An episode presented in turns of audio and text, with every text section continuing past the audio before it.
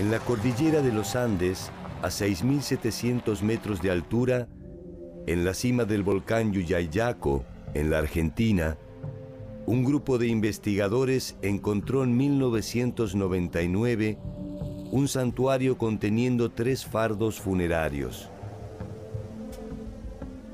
Corresponden a tres niños de escasa edad que fueron sacrificados hace más de 500 años. Las bajas temperaturas de la alta montaña conservaron los cuerpos con su contextura muscular intacta. Sus ropas estaban en buen estado. No poseían traumatismos ni daños corporales. Se encontraban recostados con sus piernas cruzadas y podría decirse que simplemente se han quedado dormidos. Uno de los cuerpos pertenece a una niña, bautizada por los investigadores como la doncella. Tenía solo 15 años. La niña del rayo no tenía más de 6 años y fue llamada así porque un rayo calcinó su cuerpo en algún momento posterior a su muerte.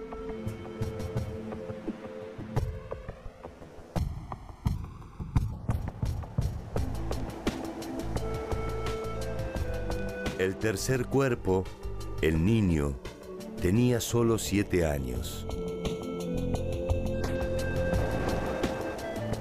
Junto con ellos se encontraron una serie de ofrendas, finas piezas de cerámica, exquisitos tejidos y algunos collares, entre los que se destacan unos de color rosado, realizados con muyú, un bivalvo originario de las costas del Ecuador y que fuera conocido como el oro rojo de los incas. ¿Cómo y para qué el muyú fue a dar a la cima de un volcán a miles de kilómetros del Ecuador? ¿Qué significado encierra este sacrificio ceremonial? ¿Quiénes lo realizaron y por qué? Son algunas de las preguntas que nos exigen remontarnos en el laberinto de un tiempo perdido. El sacrificio ceremonial fue realizado sin lugar a dudas durante el imperio inca y traducir las señales que encierra el santuario exige conocer su historia, sus costumbres y su inagotable legado.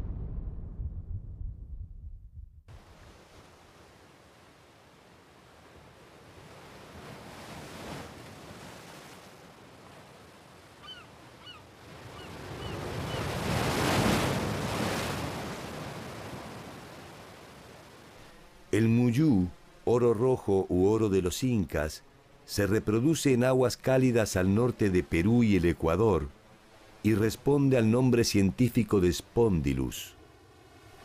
Tenía para los incas un significativo contenido ornamental, pero también religioso.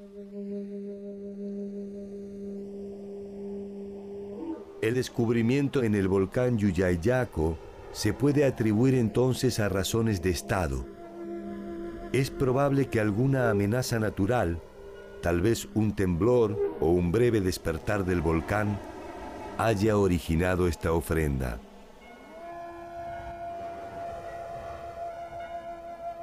Los incas solo practicaban sacrificios humanos en situaciones excepcionales y en virtud de un principio básico para el funcionamiento de su mundo.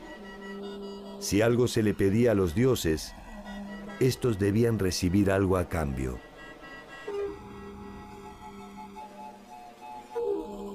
La cultura inca es una original y aparte.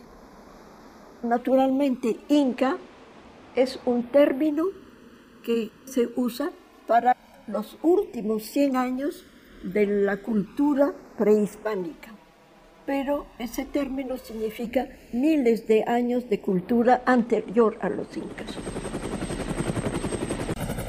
Desde la Amazonia hasta el mar, desde Colombia hasta Chile y Argentina, atravesando Perú, Ecuador y Bolivia, el Estado inca fue la organización política, económica, militar y cultural más extensa del continente americano. Si hubiera sobrevivido hasta nuestros días, las actuales ciudades de Quito, Guayaquil, Trujillo, Lima, Cusco, Arequipa, La Paz, Potosí, Salta, Tucumán, Viña del Mar y Santiago de Chile, entre otras, estarían dentro de su territorio.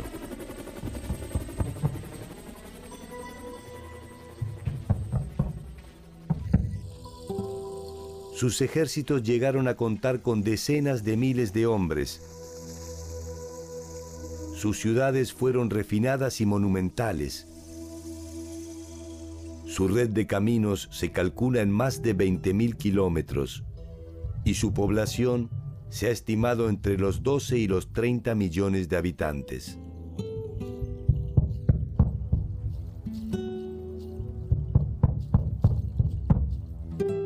El nombre con el que los incas identificaban a su territorio era el de Tahuantinsuyu y estaba dividido en cuatro grandes suyus o regiones.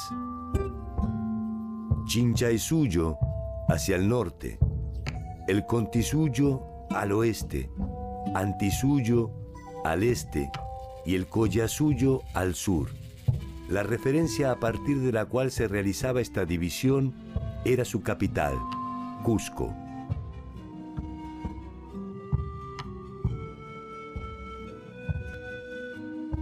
Cuenta la leyenda que la historia de los incas se inicia cuando los hermanos Ayar, Uchu, Cachi, Manco y Auca, acompañados por sus hermanas Mamaoclio, Mamahuaco, Mamacura y Mamarrahua, abandonan la casa del escondrijo en busca de un lugar en el que establecerse.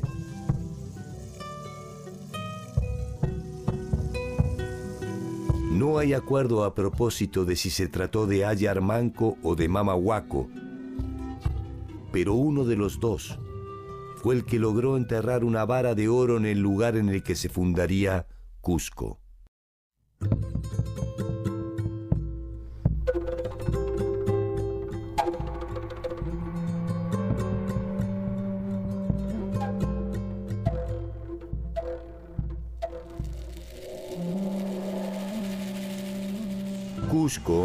Fue el centro político y ceremonial del Estado, y desde allí se extendió en sucesivas conquistas militares y diplomáticas.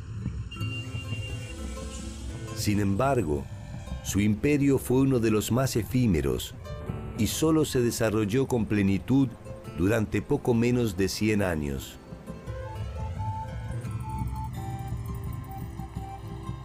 Ese tiempo fue suficiente para consolidar una expansión territorial inédita en el continente.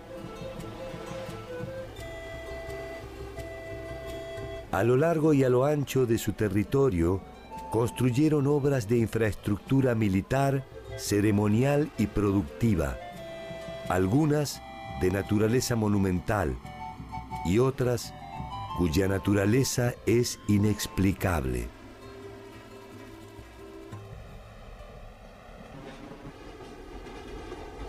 Como si esto fuera poco, se les debe a ellos el descaro de construir una ciudad en la cima del cielo que permaneció invisible a los ojos del mundo por más de tres siglos y medio, la enigmática Machu Picchu.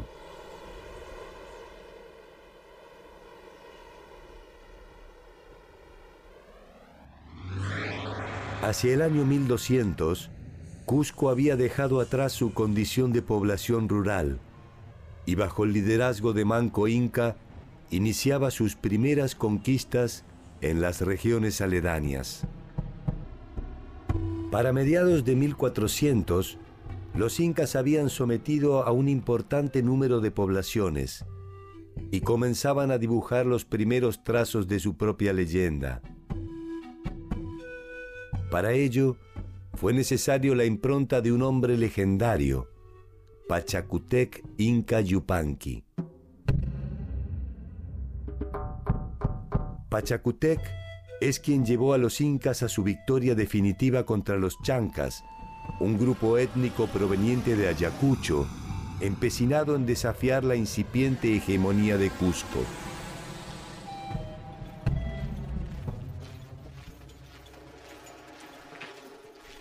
El enfrentamiento entre ambos grupos era histórico e irreversible. En aquella oportunidad, los chancas marchaban sobre Cusco y Viracocha, quien estaba al mando de la ciudad, huye de la misma dejándola sola e indefensa. Pachacutec, quien entonces era apenas un joven príncipe, asume la defensa de Cusco y aún en inferioridad de condiciones vence a los chancas mediante ingeniosas estratagemas e indudable valor. Se formó una leyenda de que él puso unos piedras con cascos y armas para que creyeran los enemigos que eran gente apostada, lista para conquistarlos. entonces esto los desmoralizó a los enemigos que les hicieron. Bueno, en todo caso, ganaron los incas y los persiguieron bien adentro de sus tierras. Y eso marca el desarrollo y el inicio del Estado inca.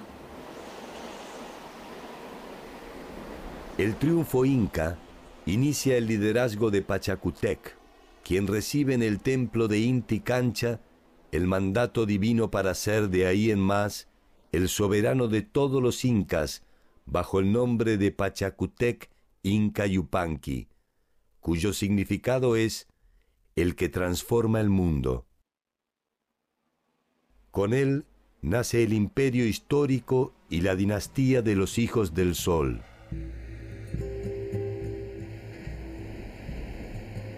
Pachacutec cambia radicalmente la historia de los incas. Hace evacuar el Cusco y lo reconstruye íntegramente según su propia visión del mundo.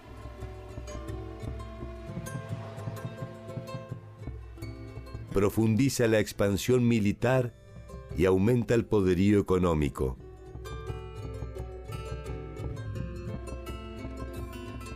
la construcción de caminos se transforma en una necesidad estratégica que permite no solo el movimiento de sus tropas, sino la intensificación del intercambio de bienes y servicios. Reglamenta el trabajo obligatorio y generaliza al idioma quechua.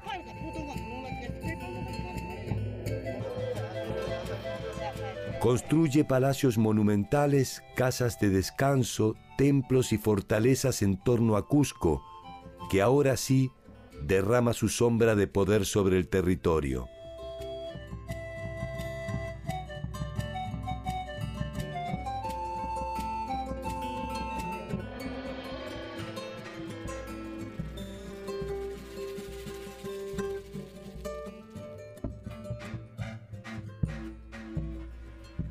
Pachacutec no solo construye las bases materiales de una nueva era para los incas, también establece la condición dinástica de los soberanos, que son designados directamente por Inti, el dios Sol, quien pasa a ser la deidad primordial.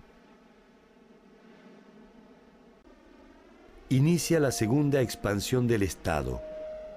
Por su intermedio y el de sus generales, derrota a Chancas, Parcos y Chimús y consolida su posesión del área de influencia del antiguo Tiahuanacu, a orillas del lago Titicaca.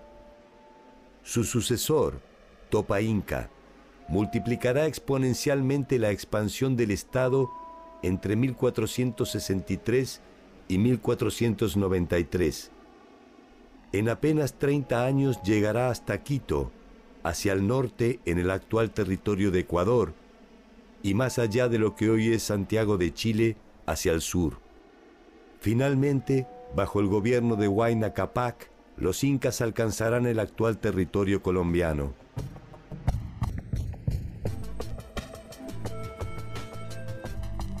Esta monumental expansión es el fruto de la combinación de un extraordinario poder militar con la decisión política de armonizar un territorio bajo reglas que encuentran su sentido en la milenaria cultura andina.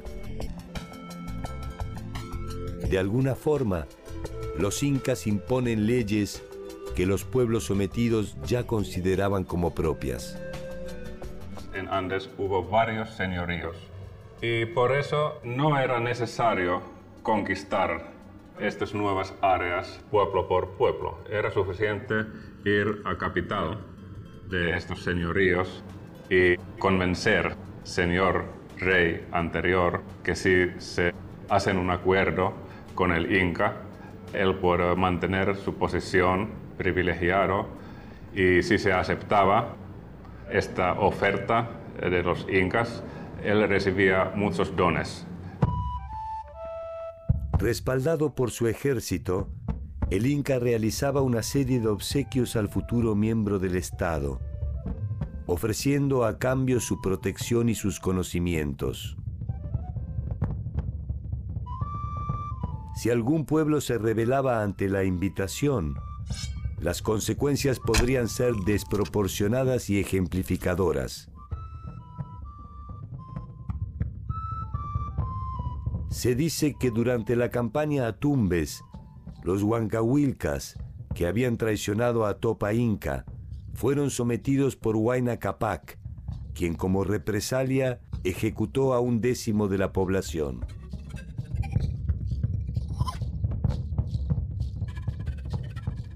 A los curacas sobrevivientes se les extrajeron dos dientes superiores y dos inferiores, para que todos identificaran a quienes osaron desafiar al Inca. Este castigo era de naturaleza hereditaria y alcanzaba a todos los descendientes por siempre jamás. Tarde o temprano, a veces con tenue convencimiento, a veces bajo el influjo de las armas, uno a uno los pueblos vecinos pasaron a formar parte del Estado inca. Pese a la característica compulsiva de los acuerdos, estos se basaban en uno de los principios básicos del funcionamiento de las relaciones andinas, el principio de reciprocidad.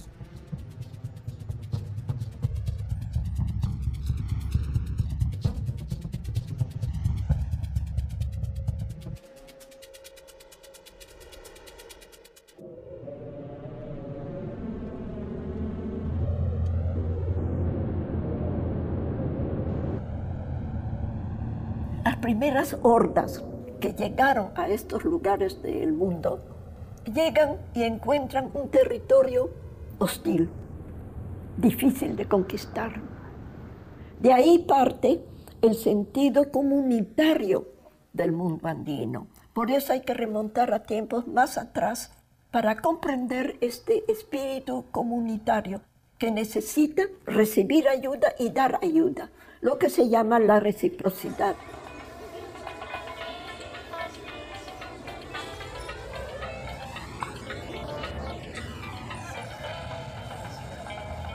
La reciprocidad viene de ahí. Yo te doy, tú me das. Y toda la, la estructura inca se basa justamente en la reciprocidad.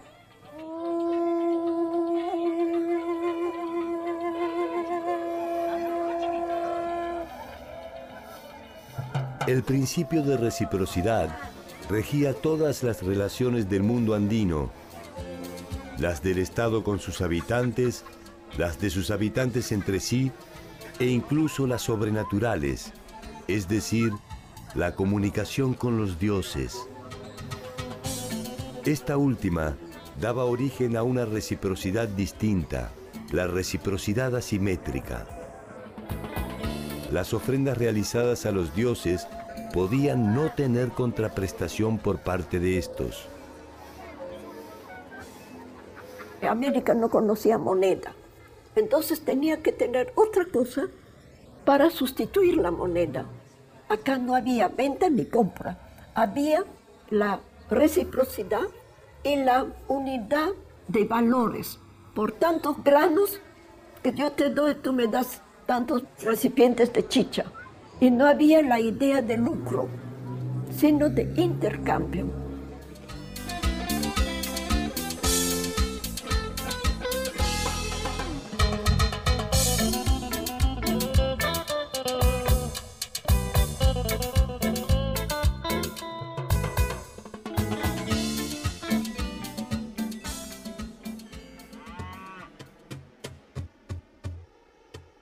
El Estado inca se basaba en la fuerza de trabajo para tener la riqueza que cada Estado tiene. El hombre del común no daba nada de su parcela de tierra. Su parcela de tierra era intocable, era de él y nada más. Pero tenía que dar fuerza de trabajo al Inca, a los dioses, una serie de obligaciones de trabajo y el producto del trabajo iba a los depósitos estatales. O sea que el Inca tenía una cantidad de productos alimenticios, de trabajos manufacturados, y que eso era su riqueza, de la cual necesitaba para la reciprocidad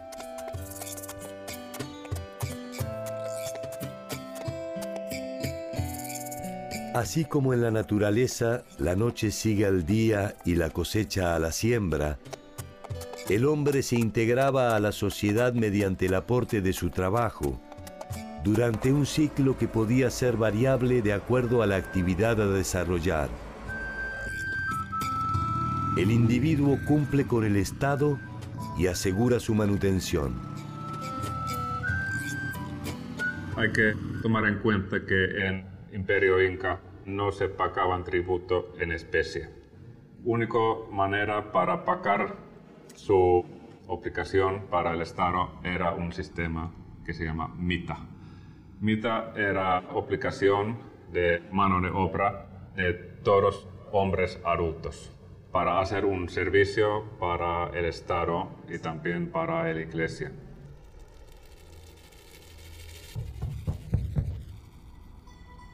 La mita podía prestarse no solo en la producción de bienes, sino también en la construcción de palacios, trabajando en las minas o el mantenimiento y expansión de la red caminera.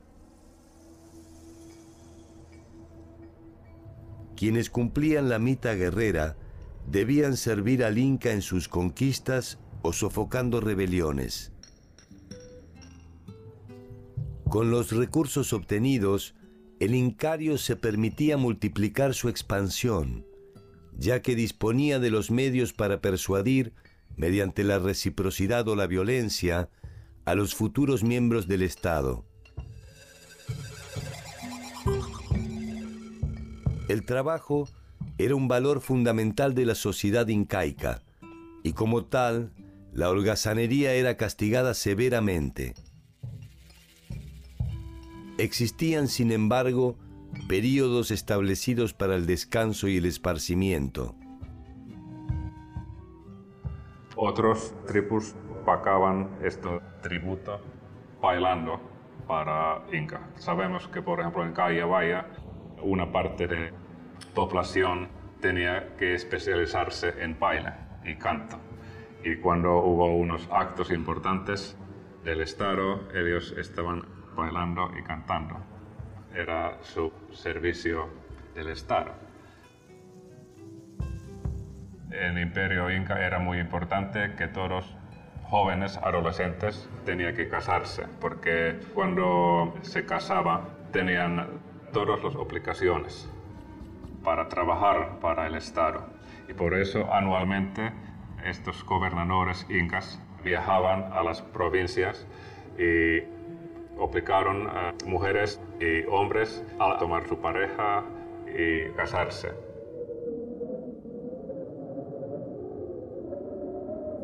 Las familias estaban organizadas en torno a un Ayllu. El Ayllu era un grupo poseedor de una unidad productiva en la que sus miembros trabajaban según su especialidad. Podían ser artesanos, tejedores o agricultores. La reunión de varios Ayyus daba el origen a una comunidad que poseía sus propios jefes o curacas, encargados de la organización y administración de sus integrantes. El producto de este servicio al incario se depositaba en los tambos.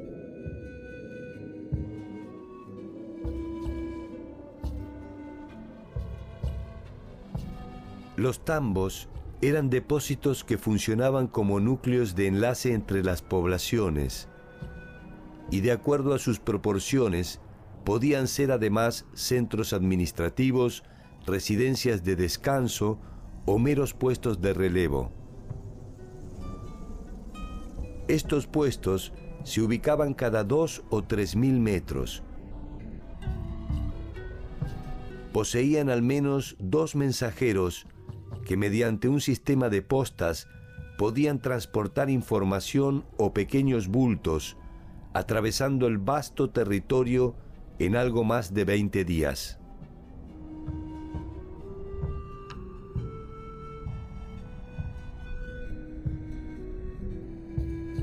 Los caminos y los sofisticados puentes colgantes enlazaban el territorio y eran un elemento primordial de infraestructura estatal.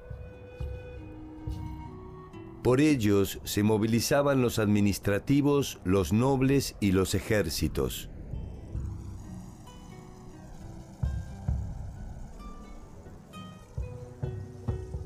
Una suerte de inteligencia estatal estaba conformada por los tucuiricus, los que todo lo ven, quienes velaban por el orden y el cumplimiento de la voluntad del Inca.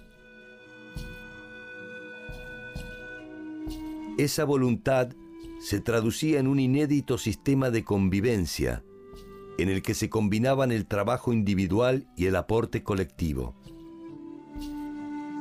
Cada victoria obtenida era el germen de una nueva conquista. Se aumentaban las tierras de cultivo, eligiendo las más productivas de los pueblos sometidos. Se acrecentaba así el poder del Inca en la misma medida en que se debilitaba el señorío conquistado. Estado Inca era muy jerárquico, así que para los incas, clases sociales y, distancia entre las clases sociales era una cosa básica.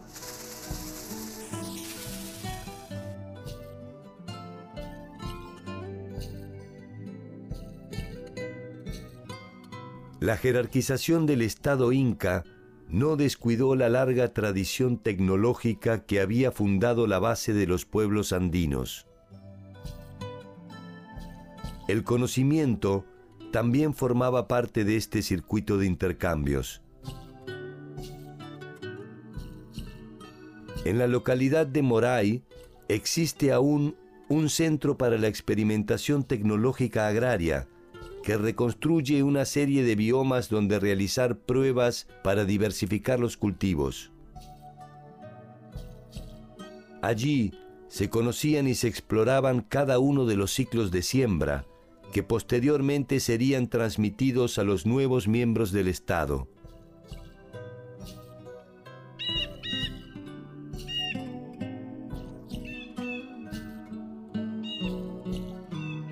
La ciudadela de Pisac fue la primera construcción realizada por el gran Pachacutec.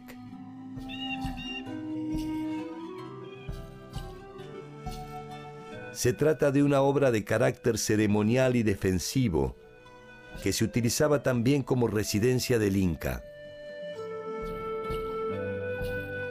Estas construcciones monumentales y exquisitas aumentaban el prestigio del Inca y le daban a Cusco una imagen de invulnerabilidad que permitía aquietar cualquier intento de rebelión en los pueblos sometidos.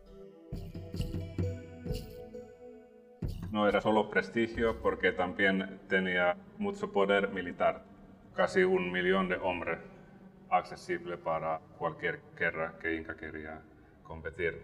Y era una combinación de poder real y poder simbólico. Cusco llegó a albergar más de 300.000 personas al momento de la llegada de Pizarro al mando del ejército invasor. Lo que se inició como una aldea rústica se transformó íntegramente bajo el gobierno de Pachacutec.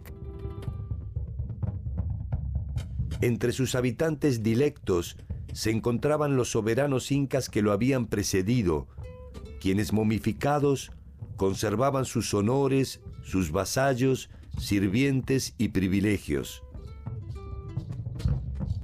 En las fiestas ceremoniales o cívicas, sus cuerpos eran llevados a la plaza central. Participaban así de los rituales y festejos en su calidad de soberanos.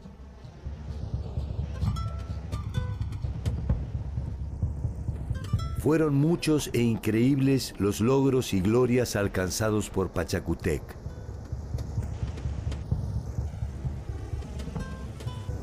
Tal vez el Inca jamás imaginó que el que perduraría con mayor influjo sobre la posteridad sería la inexpugnable Machu Picchu.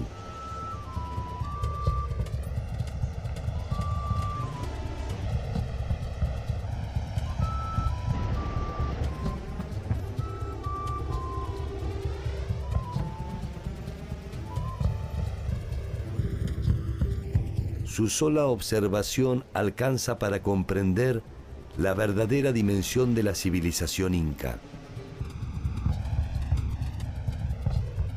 Construida en el siglo XV, permaneció oculta a los ojos de los extranjeros hasta ya entrado el siglo XX.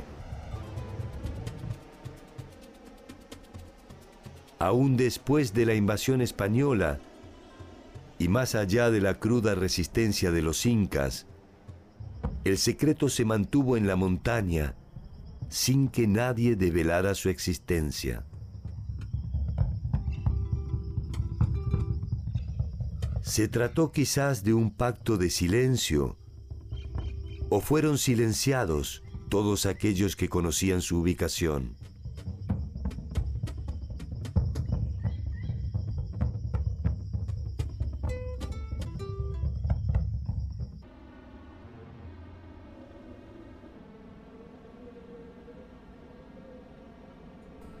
Ubicada a 130 kilómetros de Cusco, a más de 2.200 metros sobre el nivel del mar.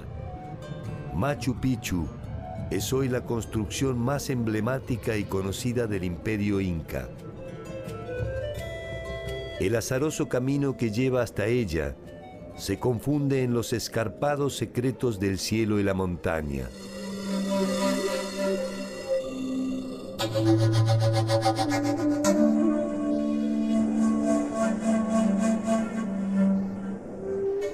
Profundos abismos dificultan su acceso y ayudan a esconder su esquiva figura.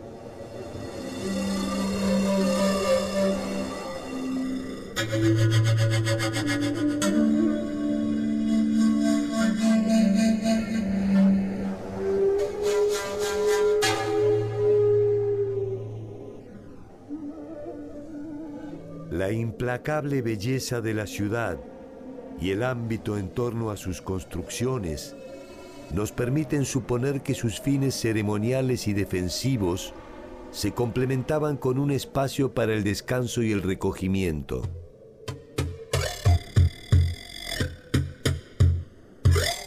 Sus edificaciones de piedra pulida recrean un recorrido casi inverosímil en las junturas caprichosas que desafían nuestra credulidad.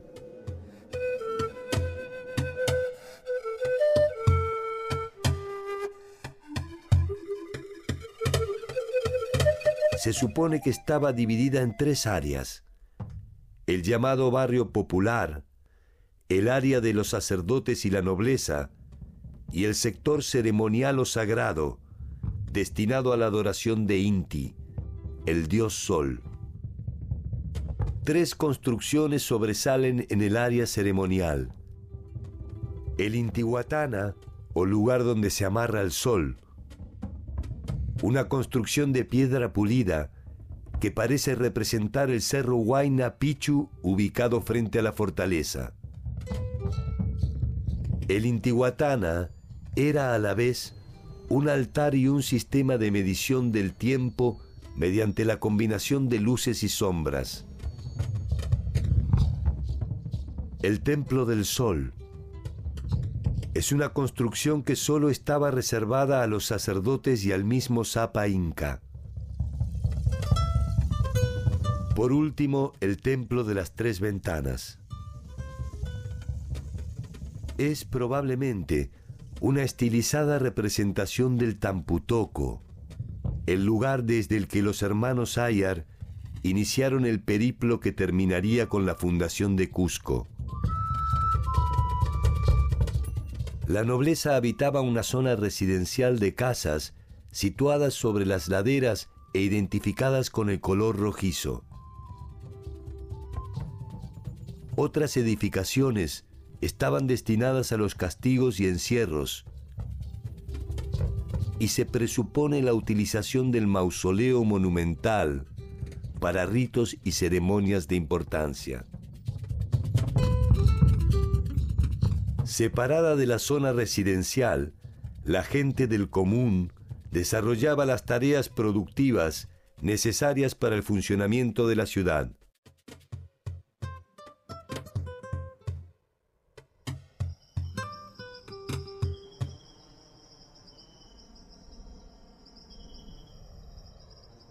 Los incas conocían y utilizaban el plano inclinado en sus construcciones, pero aún así resulta difícil imaginar cómo fueron transportadas esas piedras hasta el lugar que termina abruptamente en un abismo de 600 metros de profundidad.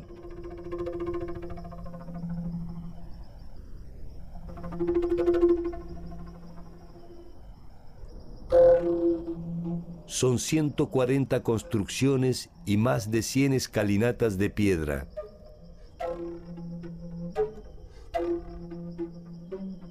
En su traza y en su entorno se puede pensar fácilmente el ámbito rural y el urbano casi sin solución de continuidad.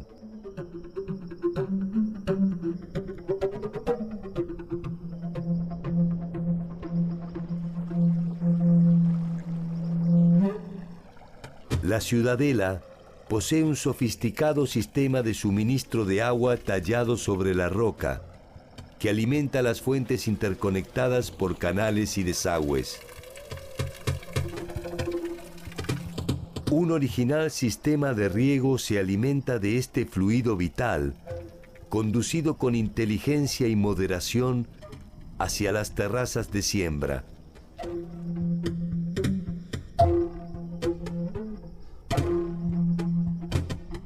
Desde el Huayna Pichu, el cerro que la tutela, puede observarse el conjunto arquitectónico en su totalidad.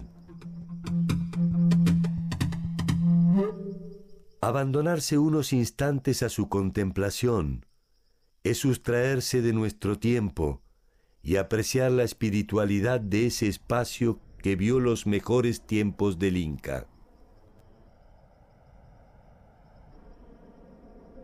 una incómoda sensación de mundo perdido que parece emanar de sus rocas gastadas, se dispersa con la misma impronta silenciosa con la que se ocultó Machu Picchu.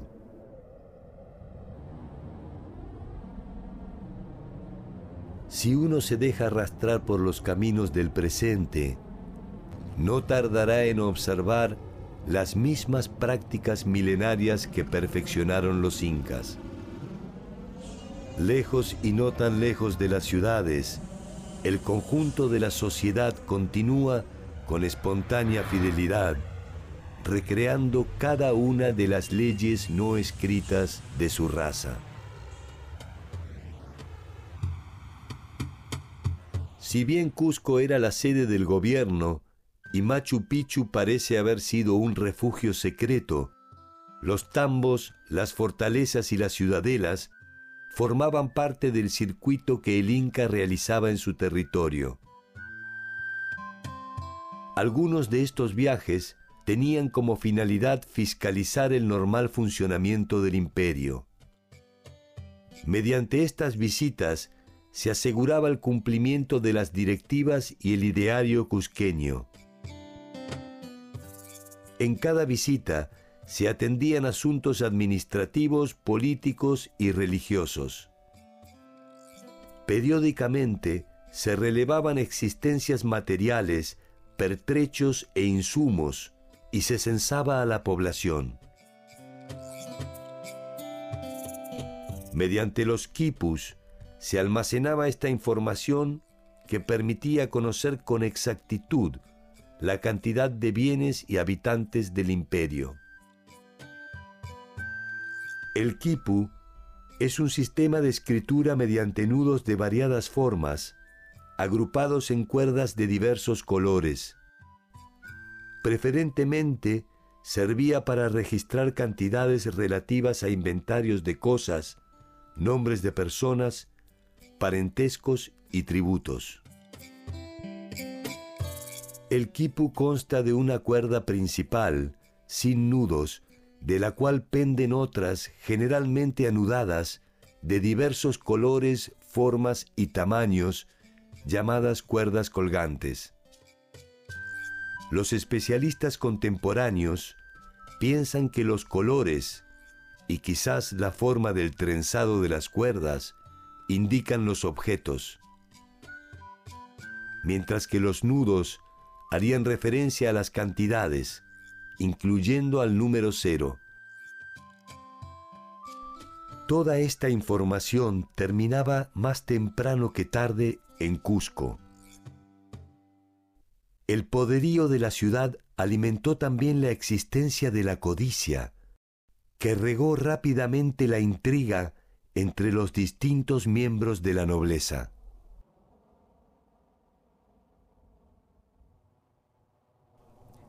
La dimensión de las ambiciones creció con la misma voracidad que el mapa del imperio.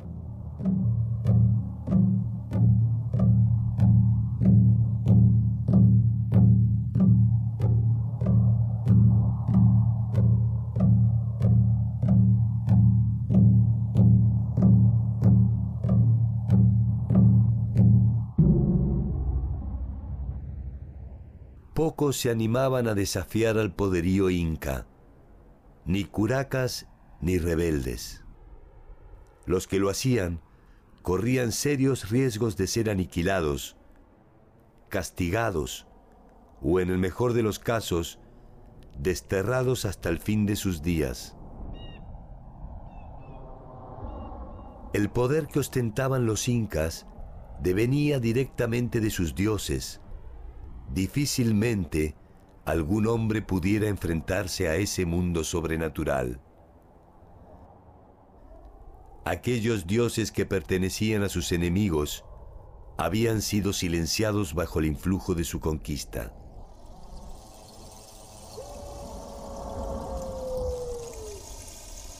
Hacia el norte de la ciudad de Lima se encuentra el adoratorio de Pachacamac, una de las deidades del mundo antiguo que los incas veneraban. Algunos incas lo incluyeron como estancia durante sus viajes administrativos y de conquista, y construyeron en él algunas edificaciones para sus fines particulares. Entre ellas se encuentra una de las casas de las escogidas o vírgenes del sol. La visión medieval europea ofreció una mirada entre prostibularia y supersticiosa a propósito de la Casa de las Escogidas. La influencia de la mujer en la sociedad incaica definió muchos de los eventos trascendentes de la historia andina. La formación de la mujer jugaba un papel central en el calculado diseño de la sociedad a las llamadas vírgenes del sol se las elegía entre las niñas más hermosas del imperio cuando tenían entre 8 y 10 años. Durante su estadía, se perfeccionaban en las técnicas del tejido, en la formación musical y en la elaboración de chicha, una bebida de base fermentada que se utilizaba en las celebraciones del Inca. Realizaban estas tareas bajo la supervisión de una mujer mayor, identificada como Mamaconda. Permanecían en el lugar hasta los 14 años, cuando podían ser entregadas en matrimonio. Aquellas que quedaban eran las consagradas al dios Sol, y de entre ellas se seleccionaban las elegidas para los sacrificios humanos. Una de ellas, portando un collar de muyú que fuera traído de las remotas costas del Ecuador, al norte del imperio, abandonó un día una de estas casas para marchar en cortejo hacia el lejano sur, donde el volcán Yuyayaco había expresado en su idioma el enfado de los dioses. En su pequeño cuerpo, en sus pequeños pasos, late el peso de todo un reino. Ella va hacia la muerte como una ofrenda para que sus dioses restablezcan el equilibrio del mundo. Poco puede entender su trabajada pureza del verdadero fango que rige el destino de los hombres. Difícilmente pueda saber que el fin del imperio no será producto de un acto divino.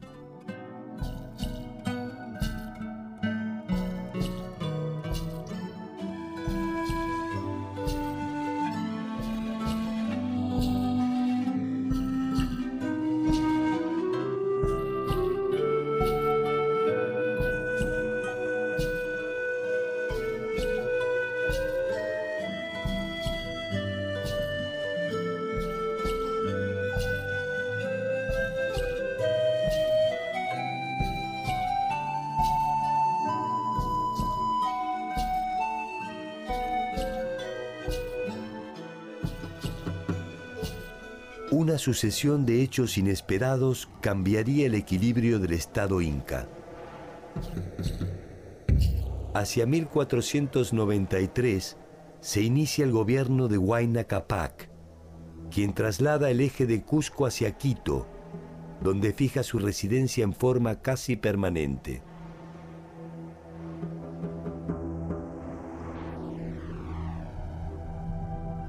La importancia de Cusco se va debilitando y las posibilidades de expansión del Estado inca se consolidan hacia el norte, en detrimento de las áridas y empobrecidas tierras del sur.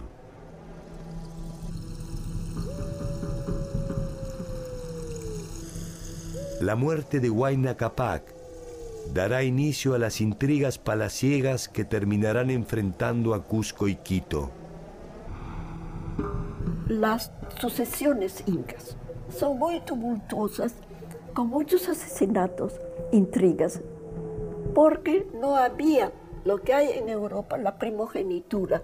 Entonces era un número limitado de candidatos y había que escoger entre esos limitados candidatos.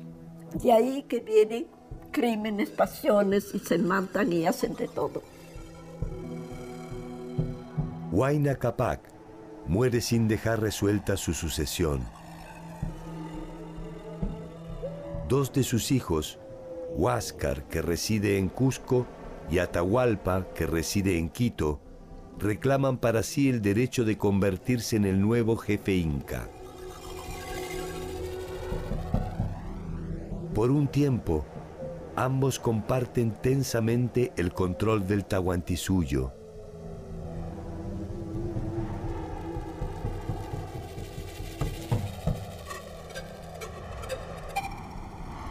En 1532, Huáscar reclama la sumisión de Atahualpa y este responde movilizando su ejército de más de 50.000 hombres en dirección a Cusco. Fue el principio del fin del imperio más extenso de América.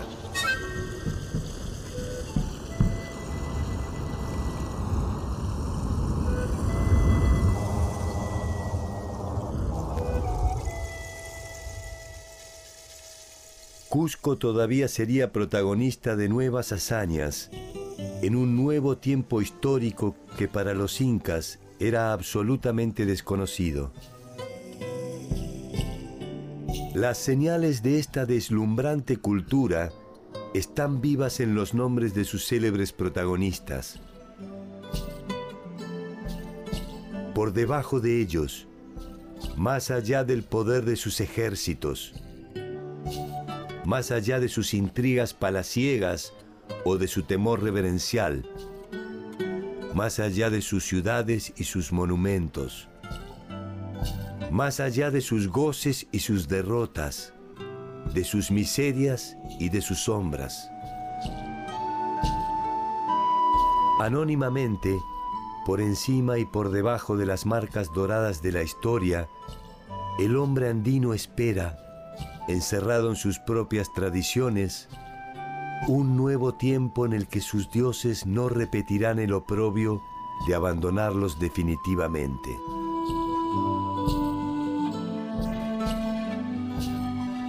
Tal vez porque saben que no hay imperio más perdurable que aquel que no es más que la suma de los hombres que lo componen.